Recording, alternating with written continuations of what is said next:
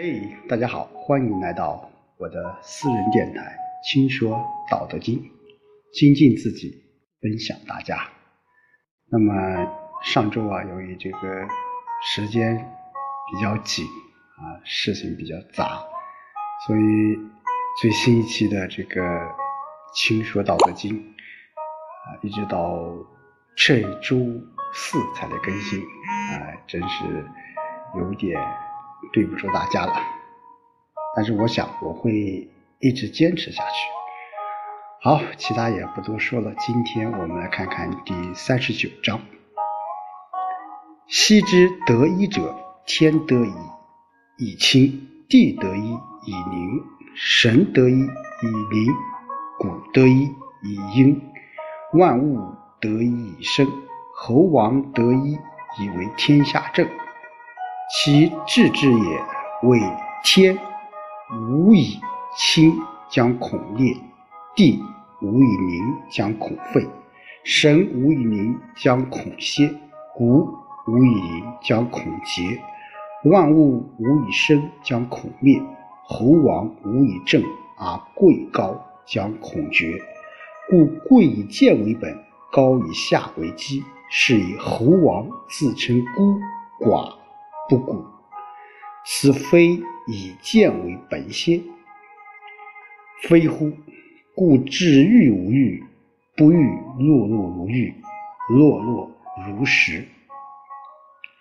好，这一章啊比较呃难于这个理解啊，讲了很多内容。其实呃，我分析了一下，在这章当中，老子主要是讲了一的重要性。在这里面，老子从正反两方面啊，从得一和守一的这种思想啊，其实也就是德的一个过程啊。我们说，呃，从三十六章过后，我们一直在讲德经。那么德最重要的一个原则，在这里面就体现出来，就是什么？就是贵以贱为本，高以下为基。好，我们一起来看看这里面的内容。那么，习之得一者，习之得一者，就是从来啊，凡是得一的，天得一怎么样？以清，啊，就是天得一而变得清晰和明亮。那地得一怎么样呢？以宁，宁静的宁，就是。地得一而安宁稳定，神得一而灵验有效啊！这个灵是一种灵智的灵。谷得一以盈，谷就什么山谷得到一啊怎么样啊？充满着生机和充盈。那万物得到一而生长发育，世事不竭。那诸侯和君王得到一就能怎么样呢？就能使天下安定。那推其推究其理啊，其治之也，为天无以清将恐裂，地无以宁将恐废，神无以宁将恐竭，谷无以盈将恐竭。啊，另外就是老子从一个反面，就是说。啊，我们得到了一，怎么怎么怎么样啊？那反之啊，反之，我们失去了一，又能怎么样呢？啊，就是说，如果天下能够保持清晰明亮明亮，那么恐怕就会怎么样？就会崩裂了。就不能呐啊！假如天下不能保持这种清晰明亮，恐怕就会怎么样？就会崩裂。如果地不能够保持这种安宁稳定，恐怕就要塌陷。那假如神不能够保证灵验有效，恐怕就会消失。唐时山谷不能充盈生机，恐怕就会枯竭。啊，要是万物不能够生长繁殖。恐怕就会灭绝若是诸侯君王无法保持这种清明恬静，恐怕就会被推翻。哎，所以说老子可以说在这里面从一正一反来说明了这个一的重要性。那有人会说了，那一是什么意思？其实老子在这里面提到一就是道的意思。道，我们说是天下万物的根本，也是我们做任何事情，包括我们治理国家的一种根本。因此，治之一就是什么？就是按道的法则去行事。那在这里面，我们说道的法则是什么？就是我们在最后面提出的叫。贵以贱为本，高以下为基。在本章中啊，老子可以说是列举天啊、地啊、神啊、谷啊、万物啊、王侯啊，都说天与道相合便会变得亲民，那么地与道相合就会变得一种宁静。就是举这些例子，主要是阐明了一。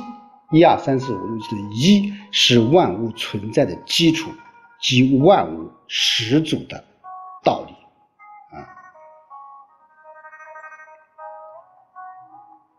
那有的人说你讲的就是说一是比较抽象的啊，它是道，但是它也不是一个实物的体，它是一个抽象的一个东西。看不见摸不着，无法用语言来描述，而只能什么为人们所感知啊？那具体来说，我觉得一就是统一性和规律性，就是我们认识事物，我们了解事物，它都是有一种规律或者有一种规则的。虽然它摸不着，也看不见，无声无息，无色无味啊，但是它是物质的本源。是宇宙万物得以生成的这种根源吧。所以啊，从这个道的角度来讲，我们说阴和阳是道的这种演化过程中对等的一种两种力量啊，而且是会不断互相转化的。我们如果了解《易经》的话，我们应该知道乾卦啊就是最尊贵的、最高的位置，但是下一步就是什么？就是兑卦，就是一种残缺。坤卦是最低最下的位置，但是下一步就是什么？就是更像山一样稳重积累。所以说，乾卦发展的每一步都是阳退阴进，而坤卦发展的每一步。都是阳进阴退，所以说老子在这里面叫故贵以贱为本，高以下为基。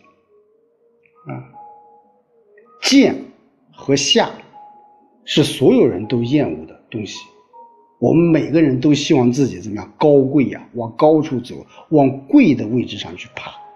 我们在前面已经讲过，人世间的法则就是什么贵阳。而戒阴的，所以真正最有发展前途的是戒和下。我们要实施什么？以剑为本，以下为基。那在老子《道德经》当中，就是不争。不争的德行是最有力量的德行。我们知道水，水是善利万物而不争的。水也是，攻坚强者莫之能胜的。是以不争，故天下莫能与之争。所以老子在这里面提出了一个实行道的法则，那就是贵以贱为本，高以下为基。那么是以猴王自称孤寡不古，此非以贱为本先？非乎？我们众所周知啊，一些君王都自称孤啊。这几天我在在在看这个《封神演义》啊，讲的纣王啊，孤寡寡人不古啊，这都是君王自称之嘛寡德薄行呐，不能招致人才来归附的意思。为什么称孤啊？为什么称寡人？他就是想降低自己的尊位，把尊贵留给前来帮助自己的贤能之士的这种表现。只有这样，才能有很多有志气、有智慧、有德行的人来愿意帮助他。当然，我们说，不是所有能够自称孤或寡人的人，都是能够得到啊所有人的支持。特别是到每个王朝，我们无论是在商朝、夏朝，还是周朝、春秋战国时期，前面都做得很好。但是越到后期，我们说我们的统治者往往就失去了这种对一的把握，或者说对贵贱的这种理解啊。其实我们说一，说道，那就是这种不自限、不自恃、不自伐、不自矜，这样才能获得进步和强大的根本。你回顾一下历史上。凡是王朝的首先的这个啊打江山的这些人，他们都具备这样的一种气质，都具备这样的一种素质和素养，他们能够啊真正发自内心的称自己是孤寡，或者是不孤。所以老子在最后讲：“故治欲无欲。”不欲碌碌如玉，落落如石啊！啊，声誉是外在的评价啊。我们说我们要奉行以贱为本、以下为基的原则的人是不会有声誉的啊。治欲无欲，什么叫治欲无欲？最高的欲就是没有人我们经常讲宠辱若惊啊。哪里会有是声誉啊？声誉不是好的东西，声誉不外乎宠辱两个字。一旦有这两个字，往往就会让人弱惊，容易让人心态失衡。所以，最好的声誉就是没有声誉，既不要流芳百世，也不要什么遗臭万年。那其实通过通过这一段的这个这一章的学习，刚才我们讲一是道，有了一，天地万物怎么样？我们做个普通人又能怎么样啊？那在当下，我们说我们怎么理解啊？我们说我们是不是就要像老子那样啊？要理解那么深刻？当然，对于现代人，我想。学过这一章，人生一世只有短短数十个春秋了。如果我们把人生的意义仅仅定位在满足自己的贪欲上面，那就会陷入痛苦的境地啊！人家工资比我高，人家职位比我高，啊，人家生活比我好，啊。当然，我们说在现实生活中，不是说不去比较，而这个比较是要有一定的基础的。我们心中要有一杆秤，我们所做的行为一千万不能伤害到别人啊！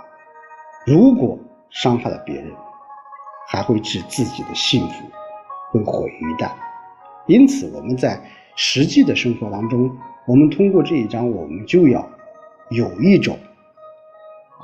不是说老子在一再强调，我们在学习道德经讲不争，不是什么事情都不做啊，我们要有所取，有所不取，有所为啊，有所不为，在现实的生活当中，清醒的认识自己，把握好原则，做一个治愈。